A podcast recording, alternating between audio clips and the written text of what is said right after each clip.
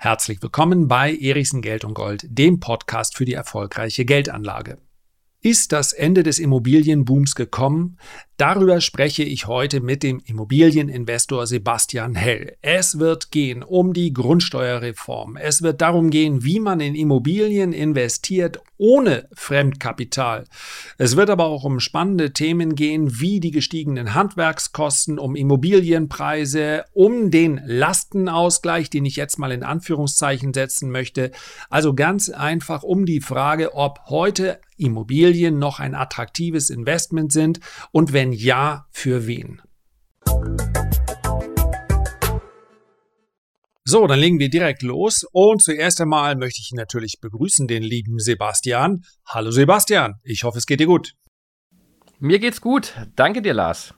Ja, vielen Dank, dass du dir heute Zeit genommen hast für die Hörer und für mich natürlich. Und ich möchte gerne mit dir über ein Thema sprechen, welches hier in diesem Podcast relativ selten besprochen wird, was auch daran liegt, dass ich zwar privat in einige Immobilien investiert habe, ich würde mich aber nicht unbedingt als ausgewiesenen Experten bezeichnen. Das heißt also, wie man es jedem nur raten kann, diversifiziere ich natürlich in Sachwerte und selbstverständlich gehören Immobilien mit dazu.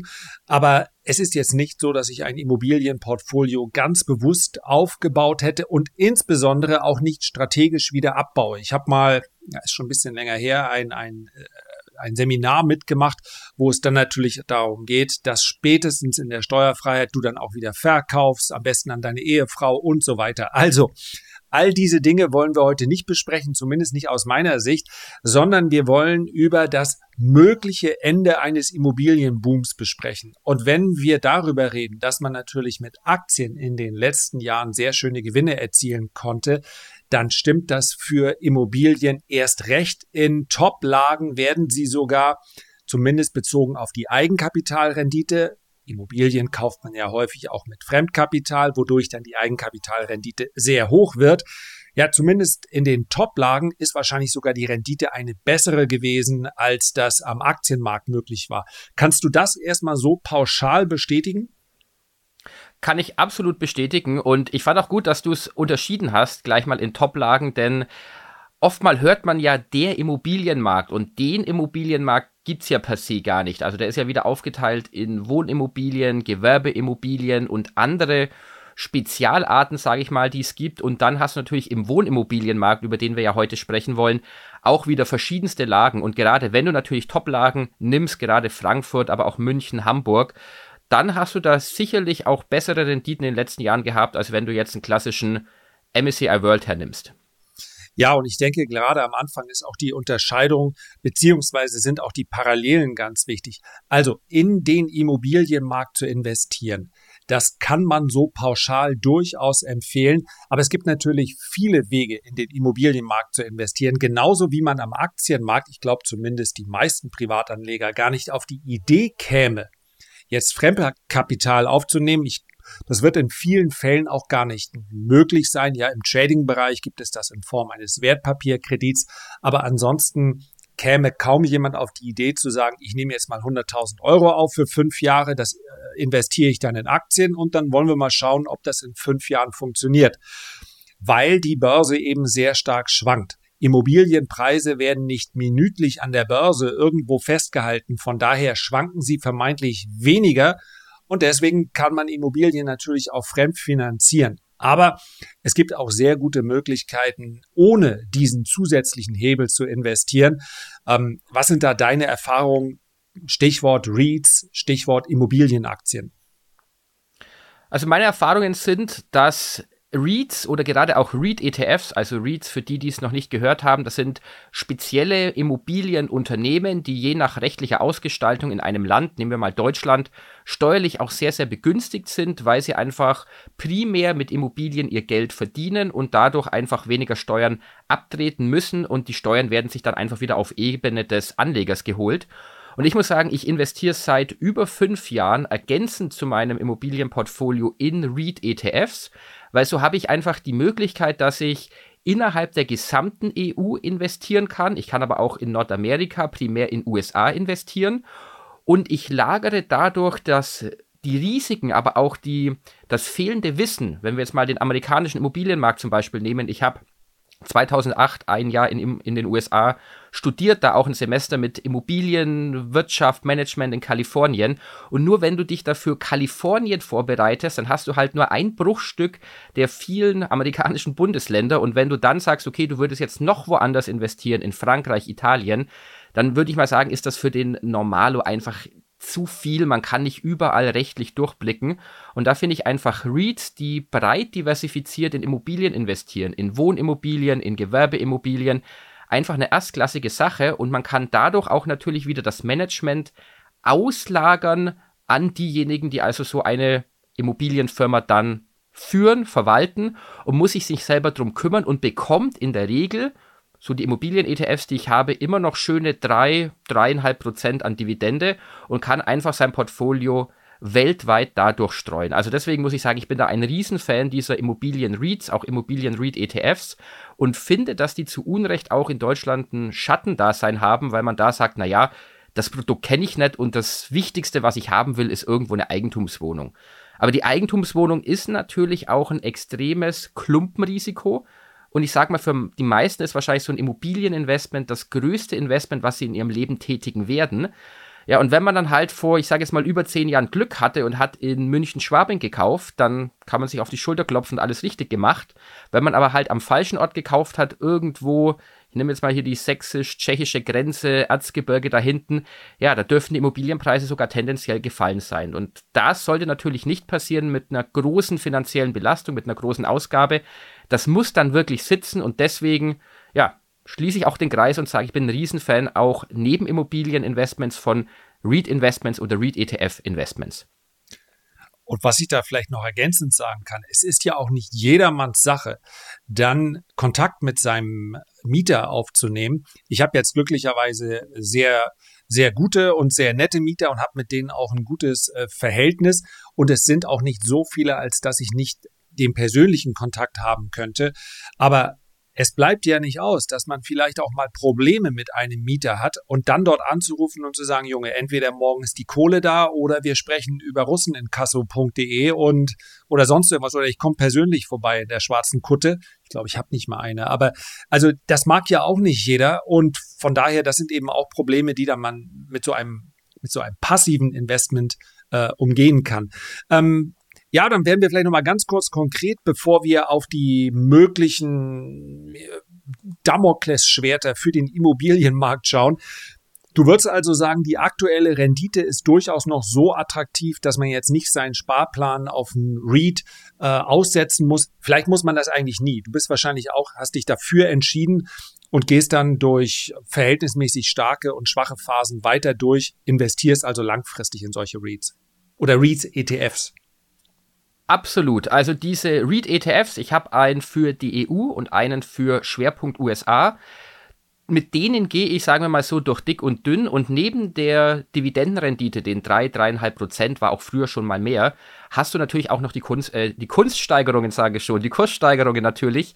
Und gerade was US-Immobilien-REIT-ETF angehen, die laufen momentan trotz der ganzen Problematik über die Zinserhöhungen, dass die Zinsen auch wieder steigen, einfach sehr, sehr gut, während in der EU wir eine Belastung sehen, einfach auch, weil der Ukraine-Krieg näher bei uns dran ist und weil die Investoren einfach auch davon ausgehen, dass die US-Wirtschaft einfach besser prosperieren wird in den nächsten Jahren als die EU, aber nichtsdestotrotz, wenn man einen langen Horizont hat und ja, soll ich vielleicht mal definieren hier bei dir in der Ausgabe, lang bedeutet bei mir 10, 15 Jahre, ich bin jetzt 37, das heißt, ich denke eher so auf 25 Jahre.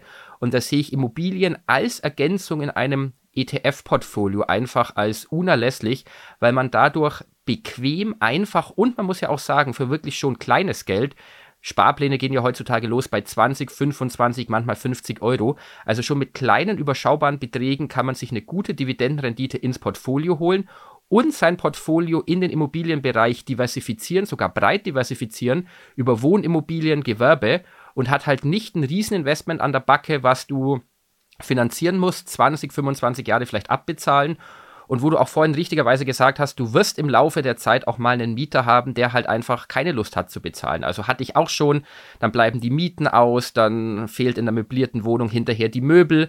Da musst du halt gucken, wie du mit der Situation umgehst. Ich habe da Bekannte, die stecken dann den Kopf in den Sand und hoffen, das wird von alleine. Aber bei solchen Sachen muss man dann auch einfach, wenn der Mieter nicht einsichtig ist, nicht reagiert, halt auch sagen, okay, da muss ich halt mir einen Anwalt nehmen und so eine Maschine starten. Also viele, und ich komme ich auch gleich zum Ende, aber viele denken Immobilieninvestment in Form einer Eigentumswohnung, das ist so ein rundum sorglos Paket. Aber Immobilien und da, ja, ich will nicht sagen, ich gehe an die Decke, aber es ist für mich kein passives Investment. Also wenn man sich eine wirkliche Immobilie kauft, dann kauft man sich ein kleines Unternehmen und dieses Unternehmen muss man dann auch entsprechend managen. Man muss sich gucken, mit wem macht man Geschäfte, das sind die Mieter.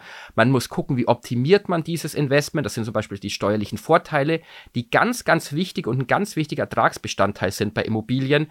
Man muss sich auch überlegen, welches Geschäftsmodell man verfolgt. Also viele kaufen eine Wohnung und wenn die dann leer steht und nicht vermietet werden kann, dann, ja, dann gucken sie und wissen nicht, was zu tun ist. Aber man kann natürlich nicht nur klassisch vermieten, man kann eine WG machen, man kann da gucken, ob man eine Art Bauarbeiterwohnung reinmacht, ein Airbnb. Also du merkst schon, Immobilien, ja. das ist ein, ein Thema, wo man viel selbst gestalten kann, aber man muss auch der Typ sein, dass man da Bock drauf hat. Also wer mehr wissen möchte über diesen äh, Prozess, über Strategien, die man sich äh, machen kann, der kann sicherlich bei dir, Entschuldigung, im äh, Podcast vorbeischauen. Hell investiert erfolgreich mit Gold, Immobilien, ETFs und Co. Äh, ich würde gerne heute noch entsprechend des Titels auf die ja, auf die möglichen Gefahren schauen, die jetzt derzeit lauern. Denn seien wir mal ganz ehrlich, ohne dass ich hier Instagram verunglimpfen möchte, ansonsten werde ich wahrscheinlich gesperrt spätestens dann, wenn dir viele recht junge Menschen und Jugend ist erstmal nichts Negatives, aber wenn man in der Jugend meint, man weiß eigentlich schon alles, was man braucht, um dann sehr erfolgreich ein äh, Geschäft zu führen, dann kann das stimmen, muss aber nicht immer stimmen. So, jetzt habe ich es hoffentlich vorsichtig genug ausgedrückt. Also, zahlreiche junge Instagrammer sagen, ich habe mir hier eine Wohnung gekauft, hier eine Wohnung 100% finanziert, äh, der Hebel, der macht mich sehr schnell äh, mit Immobilien reich und so weiter. Und spätestens dann muss man natürlich drüber nachdenken, das gilt auch für Aktienmärkte und andere Märkte, vielleicht ist der Boom gerade an einem Top angekommen. Und wenn wir über ein Ende des Immobilienbooms sprechen, dann müssen wir sicherlich zwei Schwerpunkte setzen. Einmal die Preise für Immobilien. Mittlerweile ist von äh, zumindest mal in, ich sag mal, in durchschnittlichen, durchschnittlichen Lagen, darf man jetzt nicht mehr erwarten, dass man eine Rendite von äh, 8, 9 oder 10 Prozent mit seiner Immobilie erwirtschaftet. Gerade jetzt mit Blick, ich sag mal, die durchschnittlichen Lagen und die Top-Lagen, weil ich alles, was so C- und D-Lage ist, kann man sicherlich machen. Da gibt es auch höhere Renditen. Ich würde aber jetzt für die breite Masse sagen, das sind dann eben auch Projekte und Objekte, da muss man sich schon sehr genau damit auskennen. Vielleicht sind es eben eher ländliche Gegenden, da muss man sich wirklich gut äh, insofern auskennen, als dass man weiß, was leben da für Menschen, wo gehen die arbeiten, ist das eine, eine Struktur, die immer noch schwächer wird oder wird es besser sein? Also nehmen wir mal bei, bleiben wir mal bei dem, was du als sorglos Projekte äh, oder Objekte beschrieben hast. Ist das für dich ein Markt, der derzeit heiß gelaufen ist hinsichtlich der Preise oder glaubst du, hier besteht noch weiteres Aufwärtspotenzial? Also ich muss erst mal sagen, du hast dich schon sehr diplomatisch ausgedrückt. Ich kenne auch die ganze Instagram-Werbung. Aber wenn sie dich spannen sollten, dann ja, geh zu Twitter, weil wenn die Trump bald freischalten, dann, dann ich bestimmt auch. Also ähm, auf jeden Fall, du hast es richtig gesagt. Also rundum sorglos Paket ist schon so Richtung A-Städte, B-Städte oder B-Städte mal eine B-Lage. Wenn man aber weiter rausgeht, klar, da finde ich heute sogar noch 5, 6 Prozenter, aber dann, wenn ihr euch das mal anschaut, und da darf man auch nicht nach, dem, nach der Rendite blind entscheiden, weil das ist kein Zinssatz, kein risikoloser Zins, da muss man dann sogar, würde ich sogar sagen, dann auch immer lieber mal so einen Baugutachter mitnehmen, der kostet mal ein paar hundert Euro, aber ich meine, ein paar hundert Euro als Risikovorsorge oder zur Absicherung eines Investments von 100, 200.000 Euro ist ja nicht viel. Also Klammern wir aber mal aus, weil diese Sachen sind dann wirklich schon spezieller Art. Aber ich würde schon sagen, dass aktuell wenn wir den Immobilienmarkt anschauen, wir hatten im vierten Quartal 2021 eine durchschnittliche Preissteigerung von über 12 Prozent. Also das sind Raten und Renditen, die viele Leute anlocken, aber ich sehe das in den nächsten Jahren ehrlich gesagt so nicht mehr. Ich bin nicht der, der sagt, wir sehen jetzt oder wir bekommen jetzt einen großen Immobiliencrash. Also dafür ist viel zu viel Geld an der Seitenlinie. Die DZ Bank bringt ja immer diese wunderbare Studie, dass fast 8 Billionen Euro die Deutschen als Sparvermögen haben, davon um die 4, 5 Billionen auf Konten oder in ja nicht mehr bezahlende oder nicht renditeträchtige Versicherungen. Also da ist noch viel Geld, welches mobilisiert werden wird und kann, wenn die Inflationsraten hoch bleiben. Aber man muss ja auch immer gucken, welche Preissteigerung bekomme ich abzüglich der Inflation. Und da bin ich eher in dem Lager, dass ich sage, wir könnten bei den Immobilien eine Art Plateau erreicht haben, wenn wir die realen Renditen sehen. Das heißt, real die nächsten Jahre vielleicht mal 1, 2, 3 Prozent zu bekommen, vielleicht auch mal nichts oder sogar minus 1, 2 Prozent, bin ich eher in dem Lager, als zu sagen, Freunde, das wird mit zweistelligen Wachstumsraten weitergehen weil wir einfach auch in den letzten gut zehn Jahren so einen immensen Boom in Deutschland hatten am Immobilienmarkt. Und der ist eigentlich statistisch gesehen ungewöhnlich. Klar, Immobilien steigen durchaus, aber dass wir so eine sehr, sehr gute Phase hatten, das ist sehr ungewöhnlich und davor, wenn man mal die realen Immobilienpreise nimmt, auch in den 90ern, Anfang 2000er, selbst in München real gemessen hatten wir da Verluste am Immobilienmarkt. Also wir haben eher in Deutschland verglichen mit anderen Ländern viel aufgeholt an Preissteigerung, aber das ist eine Ausnahme, das wird sage ich jetzt mal vorsichtig, und das sage ich als Investor, es würde mich natürlich freuen, wenn die Preissteigerungen so weitergehen, aber man muss ja auch immer versuchen, so objektiv wie möglich zu bleiben und ich bleibe da eher in dem Lager, dass ich sage, real gesehen dürfen wir langsam ein Plateau haben und kleinere einstellige Preissteigerungen in den nächsten Jahren sehen. Ja, und wir haben ja natürlich immer wieder die Zinsen, die als mögliche Ursachen dafür ins Feld geführt werden, dass Immobilien dann auch mal vielleicht ein Plateau ausbilden, vielleicht im Preis auch mal äh, in den extremen Lagen leicht sinken, schlicht und einfach deshalb, weil natürlich steigende Zinsen einhergehen mit steigenden Finanzierungskosten. Und dann werden viele Modelle, die vielleicht jetzt noch und ich glaube, das kannst du bestätigen. Wir sprechen teilweise von, von Mietrenditen, die dann noch irgendwo zwischen eins und zwei Prozent liegen oder sogar drunter, wo es nur um die Spekulation auf steigende Preise der Immobilie selbst geht. Die werden dann natürlich sofort unrentabel. Dementsprechend werden die Banken dann auch zurückhaltender mit ihrer, mit ihrer Kreditvergabe. Und nicht zuletzt spüren wir es ja auch jetzt schon. Da muss man unterscheiden zwischen dem Leitzins und den realen Zinsen, die am Markt bezahlt werden. Ich kann zum Beispiel aus dem Nähkästchen plaudern, dass wir in der Schule, ja, in der Schule, die mein Sohn noch besucht, ein Bauprojekt hatten. Und der Mittelteil der Schule sollte neu gebaut werden. Vor rund zwei Jahren lag die, bei, die Kalkulation bei 1,2 Millionen. Mittlerweile liegt sie bei knapp über 2 Millionen. Das liegt an den gesteigenden, an den gestiegenen Baukosten. Aber auch der Zinssatz hat sich jetzt innerhalb weniger Monate hat der sich verdoppelt. Das mag dann überschaubar anhören, wenn ein Zins von 1 auf 2 Prozent steigt, aber das macht natürlich äh, in the long run, also auf Sicht von, von 20 Jahren spielt das einen enorm großen Unterschied. Und ja, das ist halt hochdynamisch. Derzeit ist die Inflation liegt bei 6, 7, 8 Prozent. Ich weiß nicht, wie du das siehst, aber das ist sicherlich ein, zumindest mal ein Umfeld mit einem, mit derart vielen Unsicherheitsfaktoren, wie wir es lange nicht mehr erlebt haben, oder? Absolut. Also wir sind momentan in, gerade was Immobilien angeht, auch in einer absoluten Spezialsituation. Denn wir hatten davor deutliche Preissteigerungen bei extrem niedrigen Zinsniveaus. Und wir haben historisch gesehen immer noch ein extrem niedriges Zinsniveau. Aber wenn der Zins halt von 2 auf 3 Prozent geht, dann ist das schon eine 50-prozentige Steigerung in Anbetracht der extrem hohen Preise, die wir ja aktuell haben. Also wir sind da in einem absoluten ja, Spezialausnahme, die wir haben. Und was bei Immobilien dann per se noch dazu kommt, ist ja, Du hattest es angesprochen, richtigerweise, die extremen Handwerkerkosten. Also ich habe jetzt auch eine Dachsanierung, ich habe auch verschiedene Sachen, wo man jonglieren muss, was macht man jetzt, was macht man später. Die Preise haben sich teilweise binnen Monaten auch für manches verdoppelt, auch vor allem Entsorgungen bei Immobilien, was keiner auf dem Schirm hat, ist unglaublich gestiegen. Dann Hausverwaltungen, die stopfen sich aktuell die Taschen voll, wo ich auch immer sage, das ist so langsam aus so ein Anzeichen einer Top-Bildung, einer Plateaubildung, wenn immer mehr Leute in den Markt reinkommen mit Geld, allerdings sich um dieses Geld nicht mehr kümmern. Also ich rede von Investoren, weil dann schneiden sich natürlich andere, also Hausverwaltungen, Vorgesellschaften, Handwerker, immer mehr Stücke von diesem Geldbatzen natürlich heraus und der Markt wird immer ineffizienter, weil so eine Art Kaufpanik herrscht. Und das haben wir in den letzten Jahren, weil die Leute einfach Angst haben um ihr Geld und ich rechne sogar damit, dass das sogar noch ein, zwei Jahre andauern könnte, diese Panik, weil einfach in Deutschland mit der historischen Inflationsvergangenheit, die wir haben und jetzt Raten von über sieben Prozent und wenn man da auch mal guckt in die Statistik Gesamt-Eurozone, wir haben ja in Estland, Lettland Raten der Inflation von 16, 17, 18 Prozent. Also, dass wir in Deutschland sogar zweistellig werden könnten in den nächsten Monaten, gerade vor dem Hintergrund eines möglichen Ölembargos, halte ich auch nicht für ausgeschlossen.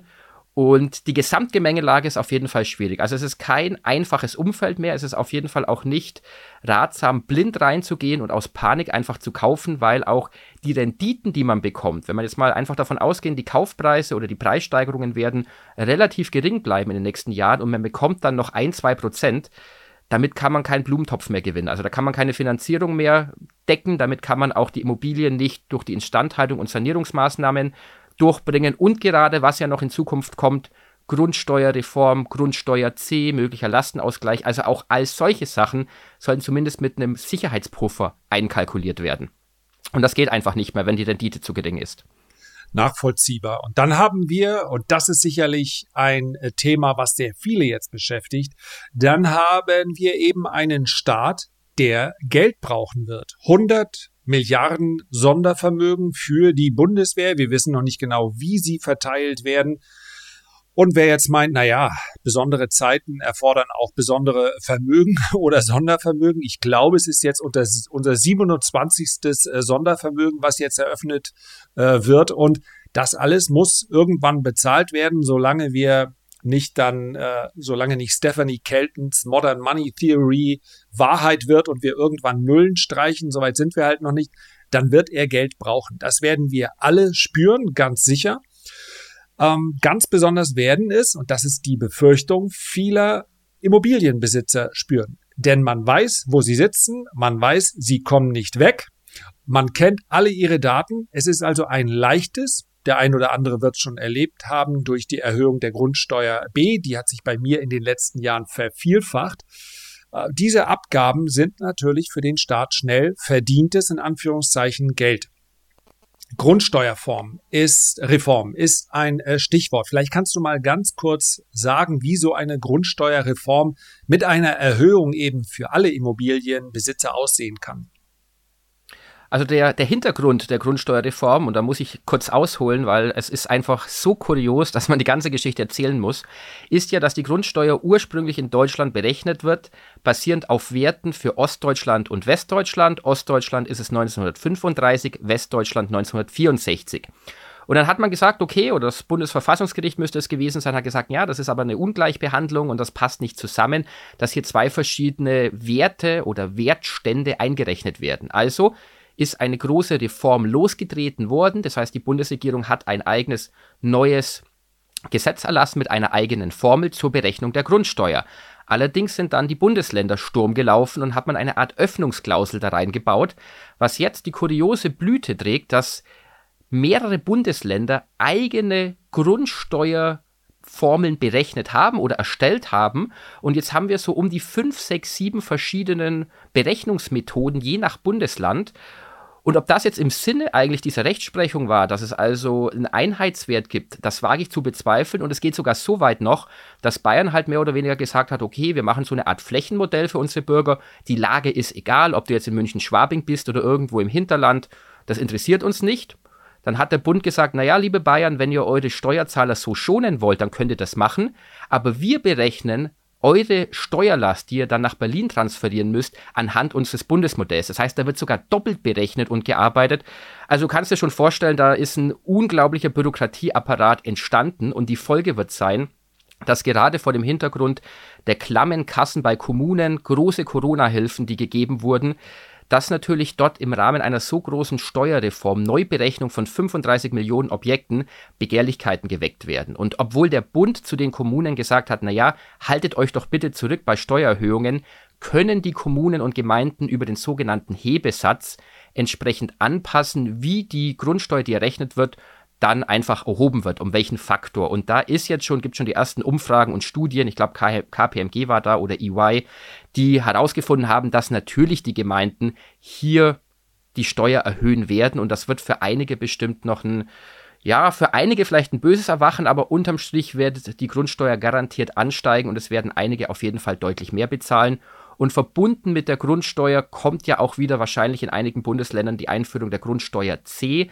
Das ist also eine erhöhte Grundsteuer auf baureife Grundstücke, die aber aktuell nicht bebaut werden. Und auch da könnte man sich vorstellen, dass hier die Grundsteuer wirklich deutlich gesteigert wird, einfach um diejenigen zu bestrafen, die halt nicht bauen wollen, aus irgendwelchen Gründen. Aber das ist auch so eine alte Steuer aus der Mottenkiste, müsste so in den 60ern wieder abgeschafft worden sein und die kommt jetzt halt wieder zum Hervorschein. Und dazu muss man natürlich noch sagen, das mag jetzt ein jeden, der seine Immobilie einigermaßen konservativ finanziert hat oder vielleicht auch schon abbezahlt hat. Für den mag das einfach nur ärgerlich sein. Insbesondere für diejenigen, die fest kalkuliert haben, dass diese Mieteinnahmen, es sind ja noch nicht alle Immobilienbesitzer einfach schwerreiche Vermögende, die sagen, na ja, dann äh, hole ich mir das durch äh, meine Briefkastenfirma in den Caymans wieder rein, alles gut, da gibt's eine, kaufe ich mir einen Fußballverein weniger, sondern es gibt einfach unglaublich viele Handwerker, Mittelständler, die sich Immobilien gekauft haben, um dann damit ihre Rente zu bestreiten. Und für die kann das im Einzelfall dann schon dramatische Folgen haben, dass sie vielleicht sogar gerade im Alter, wo sie natürlich gehofft hatten, dann einigermaßen entspannt ihre Tage verleben zu können, vielleicht sogar wieder zu Sozialfällen werden. Das kann auch einem Immobilienbesitzer passieren. Aber besonders hart trifft es natürlich die, die sehr viel aggressiver rangegangen sind. Wenn ich mit einer Mietrendite von zwei Prozent kalkuliere und sage, ich habe für ein Prozent finanziert und dann steigen meine Kosten ganz erheblich, dann kann das vielleicht sogar zu einer ja, zu einer Welle führen von Immobilienverkäufen, zu Zwangsliquidierungen. Und auch das ist natürlich, und ich möchte hier keine Verschwörungstheorie aufstellen, für den Staat ist das nicht weiter dramatisch, denn beim Handel mit Immobilien verdient er ja mit. Glaubst du, dass die Situation bei uns, ich denke, im amerikanischen Bereich ist vielleicht die, die Sorge etwas berechtigter, dass es so Zwangsverkäufe oder so Zwangsliquidierungen geben könnte. Das ist vermutlich für den deutschen Immobilienmarkt wäre das eher etwas Untypisches oder weniger zu erwartendes. Wie ist da deine Einschätzung? Ja, muss man, also man muss absolut sagen, in Deutschland sind die Banken natürlich auch etwas zurückhaltender als in USA und die wollen natürlich nicht jetzt jemanden rauswerfen und auf die Straße setzen, aber deswegen gibt es auch die Möglichkeiten, dass man halt umschuldet, refinanziert und in der Regel findet man da auch eine Lösung, aber man begibt sich, begibt sich natürlich dadurch auch in eine Schuldenfalle, in Hamsterrad. Also wenn man dann kalkuliert hat, man schafft so eine Immobilie in 15 Jahren abzubezahlen und hinterher durch Refinanzierungen, das kostet ja auch ständig Geld, die Zinsen erhöhen sich, die Schufa wird schlechter und man zahlt da 30, 35 Jahre ab, dann ist man zwar nicht aus der Immobilie rausgeflogen, aber man hat, ja, man hat vielleicht so gesehen finanziell, sage ich jetzt mal, nicht mehr so viel vom Leben, weil man ständig für diese Immobilie arbeitet. Und das gilt es natürlich auf dem Radar zu haben. Und in puncto Kosten ist ja auch zu sehen, wir haben ja eine, also die Grünen mit in der Regierung und wenn ich da so schaue, auch was so gefordert wird, das ist jetzt natürlich durch den Krieg etwas verdeckt und nicht mehr im Vordergrund, aber da werden noch einige Sanierungsmaßnahmen in den nächsten Jahren auf Immobilienbesitzer zukommen. Da werden Wärmepumpen gefordert, da werden Heizungssanierungen, Dämmungen, also da kommt noch einiges. Und das sind auch Zusatzkosten, die neben der Steuerproblematik, über die wir gesprochen hatten, auch noch eine große Rolle spielen wird in den nächsten Jahren. Und wenn man da auch wieder ganz eng kalkuliert hat, sagt, okay, ich nehme so ein, zwei Prozent Rendite, ich kann damit vielleicht gerade mal noch so die Tilgung äh, äh, tätigen und ein bisschen Zinsen abbezahlen und ich baue auf eine große Wertsteigerung und diese Wertsteigerung bleibt allerdings aus, dann wird es da einige geben, die große Probleme in den nächsten Jahren bekommen. Deswegen sage ich auch immer Immobilien. Es ist zwar verlockend, mit diesem Hebel zu arbeiten und fast 100% Fremdkapital zu nehmen, aber man muss halt auch im Hintergrund wirklich die kapitalstarke Brust haben, dass man sowas dass man auf Probleme reagieren kann. Und einige von denen ich hier gehört habe, die haben halt wirklich auf Kante genäht, auf Kante finanziert. Und das kann in den nächsten Jahren wirklich zu einem Problem werden. Also ich bin da immer jemand, der sagt, absolut konservativ bleiben bei allen finanziellen Entscheidungen. Man ist dann vielleicht nicht in der ersten Liga dabei, aber man ist auch nicht in der ersten Liga dabei bei denen, die dann hinterher Geld verlieren. Also lieber langsamer und vorsichtiger Vermögen aufbauen, als jetzt zu sagen, ich brauche noch 30 Wohnungen in Frankfurt und ich finanziere voll auf Kante.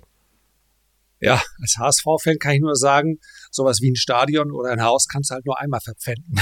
Kein zweites Mal. Ja. All, ähm, ich würde ganz zum Schluss gerne noch ein Thema kurz anschneiden. Es ist zu komplex, um es hier in Gänze zu besprechen. Sehr häufig wird das Thema Lastenausgleich Schrägstrich Zwangsabgaben besprochen. Für mich ist es ein ganz großer Unterschied, denn wer mal versucht hat, seine Grundsteuer nicht zu bezahlen, der wird spüren, dass die Abgaben, die man hier zu leisten hat, die sind schon sehr zwanghaft. Also ähm, ob wir über Grundsteuer sprechen oder über andere Abgaben, äh, da gibt es keinen Weg dran vorbei. Letztlich ist alles rund um die Steuern, sind mehr oder weniger Zwangsabgaben. Das klingt dann vielleicht weniger dramatisch, aber der Effekt ist genau der gleiche. Lastenausgleich ruft deshalb bei vielen naja, vermutlich eher negative Emotionen hervor, weil wir den halt schon mal hatten. Da ging es darum, dass jeder seinen Anteil am Krieg bezahlen sollte. Krieg haben wir auch derzeit. Nicht in Deutschland. Wir spüren aber, dass Deutschland mehr und mehr, naja, sagen wir mal, in die Verantwortung genommen werden soll. Wir lassen heute mal außen vor, ob das sinnvoll ist oder nicht. Aber so oder so, wir werden werden neue Geldtöpfe aufgemacht werden müssen. Und so ein Lastenausgleich, vielleicht ganz, kannst du ganz kurz mal sagen, was ist das eigentlich und kannst du dir vorstellen, dass wir wieder in so eine, in so eine Lage kommen? Also erkläre ich gern. Lastenausgleich mal ganz kurz zusammengefasst ist von 1952 um einfach diejenigen, ich nenne sie jetzt mal salopp so die Kriegsgewinnler, weil ihr müsst, ihr müsst euch ja vorstellen, damals war vielleicht ein Straßenzug irgendwo in Frankfurt und zehn Häuser war kaputt und ein stand noch komplett und der hatte halt Glück und konnte weitermachen und hat sogar noch ohne Ende Mieter gefunden, weil die Leute keine Wohnungen mehr hatten. Und dann hat der Staat gesagt, okay, das geht nicht. Wir haben ganz viele, die haben einfach alles verloren, die sind, die fangen bei Null an und wir haben welche, die haben halt einfach Glück gehabt und dieses Glück müssen wir irgendwie finanziell ausgleichen, umverteilen. Deswegen wurde damals 1952 per Gesetz der Lastenausgleich erhoben, basierend auf den Immobilienwerten von 48, also kurz nach dem Krieg. Die waren dann nicht so hoch. Und dann hat man gesagt, okay, es gibt eine Art Zwangshypothek, 50 Prozent des Hauses wird beliehen und über 30 Jahre hinweg quartalsweise wird dann dieser Betrag abgestottert. Muss man auch sagen zum historischen Verständnis, Dadurch, dass danach die Immobilienpreise wieder angezogen sind, hatten diejenigen mit dem Lastenausgleich auch relativ gesehen Glück, weil die Preise viel schneller gestiegen sind, als der Wert 1948 war. Und es gab auch Sonderausnahmen, wenn jetzt irgendwie das Dach kaputt war. Also man konnte da schon mit den Behörden reden. Ich will es aber jetzt gar nicht das Thema Lastenausgleich verharmlosen, sondern es war einfach mal fürs Verständnis eine andere Zeit. Es gibt jetzt hier viel, was umgeht, dass ab 2024 wieder ein Lastenausgleich kommen könnte. Das ist allerdings, und ich möchte da auch noch ganz vorsichtig ausdrücken, ich recherchiere zu dem Thema nämlich schon länger und die Analysen, die da so gemacht werden, die sind relativ einfach und das heißt, naja, ab 2024 bekommen wir einen Lastenausgleich. Aber ursprünglich so der Hintergrund davon war mal eine Reform im Sozialgesetzbuch und zwar, und das denken viele, nicht, weil irgendwie Corona dann kam, sondern basierend auf den Terroranschlagen am Breitscheidplatz. Und da hat man gesagt, okay, man muss das Sozialgesetzbuch und auch das Lastenausgleich ein bisschen anpassen. Das hatte damals noch so das Wording für Kriegsopferfürsorge. Die haben wir ja nicht mehr. Und man hat es einfach breiter fassen wollen, um zu sagen, okay, es sollen auch Leute eine staatliche Zuwendung bekommen, wenn die beispielsweise bei Terroranschlägen jetzt verletzt wurde. Das war so der Hintergrund. Und dann gab es einige weitere Änderungen, über die Staatsrechtler sich selbst, und ich bin da bei Weitem kein, kein Jurist, aber es nicht mal einig sind, was die jetzt im Detail wieder genau bedeuten. Also kurz gesagt, ich rechne nicht damit, dass wir jetzt 2024 einen Lastenausgleich bekommen, denn wir müssen die Sache ja auch größer sehen. Viele sehen zwar alles so schwarz-weiß und sagen, die Regierung will uns nur ausnehmen und ich bin da durchaus auch bei den Skeptischeren, die wirklich sagen, die Regierung kriegt nie genug Steuern. Aber wenn ich jetzt den Lastenausgleich 2024 den Leuten wirklich reindrücke, dann sind wir in einer international vernetzten, globalisierten Welt eine Art Leuchtturm im negativen Sinne. Das heißt, Investoren werden sofort ihr Kapital abziehen, Immobilien werden verkauft und wenn das kein anderes Land macht, dann stehen wir hier in Deutschland halt vor dem absoluten Chaos. Und das kann auch nicht im Sinn der Regierung sein, zu sagen, äh, wir, wir entziehen oder wir stoßen die internationalen Investoren so vor den Kopf, dass sie denken, na ja, was kommt dann bei Aktien, was kommt dann bei anderen Investitionen? Also Kapital ist ein scheues Reh, das würde sofort weggehen. Deswegen sehe ich da 2024 jetzt nicht das Risiko eines Lastenausgleichs. Aber ich sehe durchaus so verschiedene verdeckte Steuern. Also es ist ja schon die Diskussion über den Kriegssoli. Der wurde ja für die meisten abgeschafft, aber da überlegt man ja auch, ob man den wieder einführt. als zusätzliche Steuereinnahme für den Staat, um vielleicht die Ukraine aufzubauen oder um die Bundeswehr zu finanzieren. Und es sind ja verschiedene andere, jetzt Kriegszusatzgewinnsteuer oder es hatten wir auch zu Corona-Zeiten eine Art Corona-Steuer für Unternehmen im Gespräch. Also da wird in alle Richtungen gedacht, da werden sicherlich noch die ein oder anderen Steuern kommen. Und ich möchte auch und abschließend sagen, an dieser Lastenausgleichsgeschichte würde ich nicht mal sagen, da ist gar nichts dran. Also möglicherweise wird da ein Grundstein gelegt für die Zukunft, aber so ein Lastenausgleich wird ja vom Staat, und das war auch damals so, nur verwendet, wenn er selber auch gar nicht mehr das Kapital hat, die Leistungen zu erbringen oder das finanzielle, den finanziellen Aufwand zu leisten, den er will. Und da wird sich die Regierung schon genau überlegen, ob sie nicht genug Geld woanders mobilisiert, bevor man hier eine Art Enteignung, Lastenausgleich bei den Immobilienleuten macht, weil dann ist, ja, der Vertrauensverlust, der würde sehr, sehr lange nicht aufgeholt werden und das würde für Deutschland extrem nachteilig sein in, ja, in allen Belangen und wir würden schnell auch von Platz 4 der größten Volkswirtschaften sehr, sehr schnell und weit nach hinten fallen. Und der Trend zeigt, zeigt ja schon nicht nach oben. ja, also äh, Kapital ist ein scheues Reh genau, das ist eigentlich das äh, ein schönes äh, Schlusswort. Und ich danke dir ganz herzlich, Sebastian. Ich weiß, das war für viele, die vielleicht nicht so im Thema sind, ein recht flotter Durchmarsch und insbesondere einer, der noch einige Themengebiete offen lässt. Umso mehr freue ich mich auf das nächste Gespräch, bedanke mich aber jetzt erstmal für das heutige. Auch vielen Dank an dich, Lars. Hat mir sehr gut gefallen und sollten wir wiederholen. Das machen wir, sehr gern. Herzlichen Dank für deine Aufmerksamkeit. An dieser Stelle nochmal der Hinweis, dass ich dir eine Verlinkung unter diesem Podcast eingebaut habe zu dem Podcast von Sebastian Hell, erfolgreich mit Gold, Immobilien, ETFs und Co. Schau am besten mal rein, es lohnt sich wirklich. Jede Woche zwei Podcasts, die es in sich haben. Anders kann ich es nicht formulieren.